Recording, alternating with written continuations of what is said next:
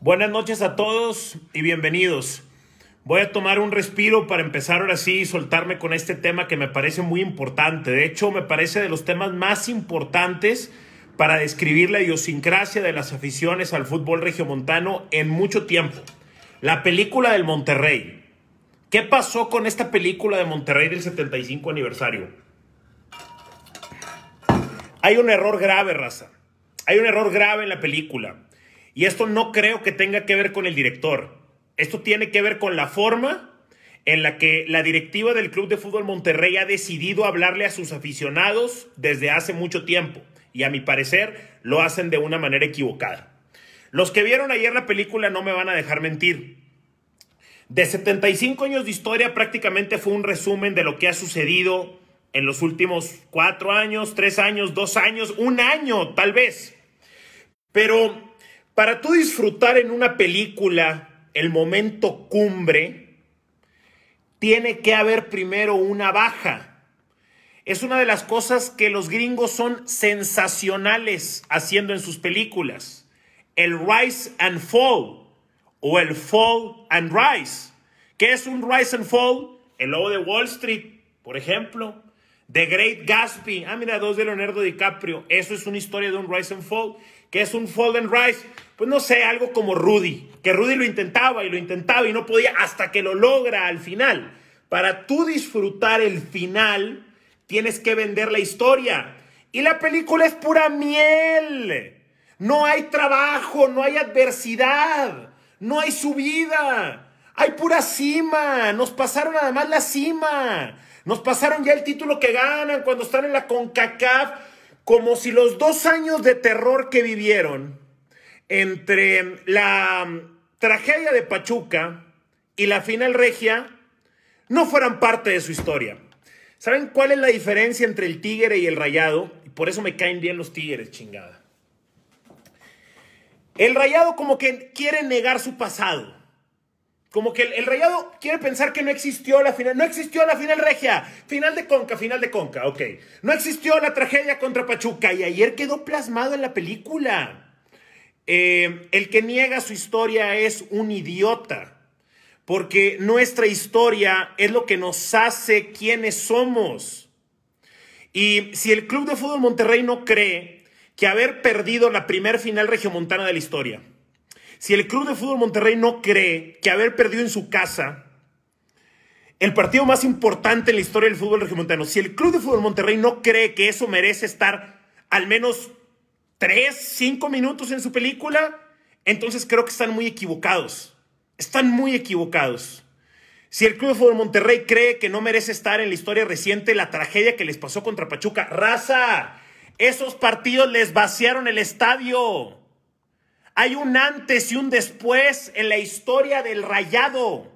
¿Ok? El rayado sigue moralmente acabado, moralmente destrozado después de esos dos partidos. Y, ¿saben qué es lo que más me, me da rabia? Que ni siquiera han pasado de la primera fase. ¿Cuál es la primera fase del trauma? La negación. Rayados siguen la negación. Ellos siguen pensando que la Conca Champions fue más que la final de liga, cabrón. Ellos siguen pensando que ya libraron los fantasmas del BBVA. Creen que ya recuperaron la paternidad en la ciudad y no es así. Siguen siendo el 2 detrás de Tigres. La pueden recuperar en un futuro tal vez, pero no es así. Me da rabia que no hayan podido pasar la Me da rabia que no hayan podido pasar la primera fase del trauma. La primera fase post-trauma es negar. Rayado sigue la negación y para muestra la película que presentaron ayer. Ay, cabrón, no pueden trabajar y no pueden avanzar si no aceptan lo que les sucedió. No intenten borrar la historia. Esto no es un puto papel que pueden borrar con borrador. ¿ok? No se puede borrar la historia. La historia nos hace parte, ¿ok? La historia nos ha convertido en lo que somos y debemos de sentirnos orgullosos de esos, pero al parecer el Club de Fútbol Monterrey no lo está. Decidió que había que darle 20 segundos o 30 segundos o lo menos que fuera al partido más importante en la historia del fútbol regio que perdieron en su cancha y que prácticamente los marcó. Yo no disfruto las películas si son pura, miel. ¿Sí? Me mostraron además la cima, me hubieran mostrado la subida. O sea, entiérrate y muéstrame en la película lo mucho que dolió esa final regiomontana. Muéstramelo. Ponme la gente llorando. Entrevista a los protagonistas. Ahí tienes a los jugadores. Que me cuenta Vilés Hurtado cómo cagó ese penal. ¿Me explico? ¿Qué sintió el técnico en la banca? ¿Ok? Vayan con Martinoli pregúntenle lo de, lo de que la voló a Tamaulipas. Pero para que yo te compre la historia final, necesito que me des la primera. Yo no te termino por saborear o por disfrutar eh, el título contra el América y la final de Conca y lo de Liverpool si no me cuentas que antes de ese oro tuviste que pasar por un montón de mierda que fue la final contra Tigres y la final contra Pachuca. Y esa es la diferencia entre Rayados y Tigres, cabrón. El Tigre no borra su historia. Le podrán tirar el carro que quieran al Tigre, pero el tigre peligro y hasta orgulloso se siente del descenso, pues de hecho sí lo cantaban en una canción. El tigre entiende que los momentos que hoy vive o que vivió en esta década, con Gignac, con el Tuca, con Mancilla, con Damián, con Lobos, etc. El tigre entiende que eso no fuera tan grande sin el pasado de mierda. Eso es lo que no entiende el Monterrey. La década de Tigres no fuera tan grande si no fuera porque tuvo 20 años malos. ¿Ok? El campeonato del 2-11 no sabía tan bien si no hubieran sido 29 años de sequía. ¿Me explico? La final regia no hubiera sabido tan bien para el Tigre si Monterrey no se los hubiera torado varias veces antes. Sin el 4-1, la final regia no vale lo mismo. ¿Me explico?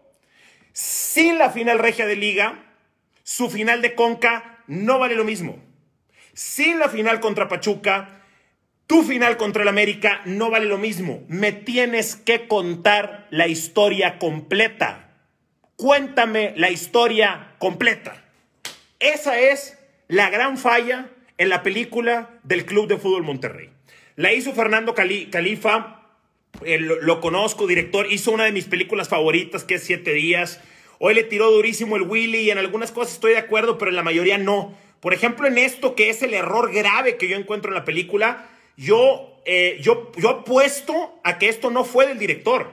Yo apuesto a que esto es una instrucción del Monterrey. Esto es una, una, una instrucción de la directiva del Club Fútbol Monterrey que quiere borrar la historia. Que está en una campaña de, de brainwashing con su gente, güey. Les están metiendo por todos lados. Deberían de ver aquí en la CDMX. Pusieron espectaculares y todo. Les están metiendo por todos lados. Quieren a huevo meterle a la gente que la final de Conca vale más que la de Liga. Pero ¿cómo le hacemos, güey?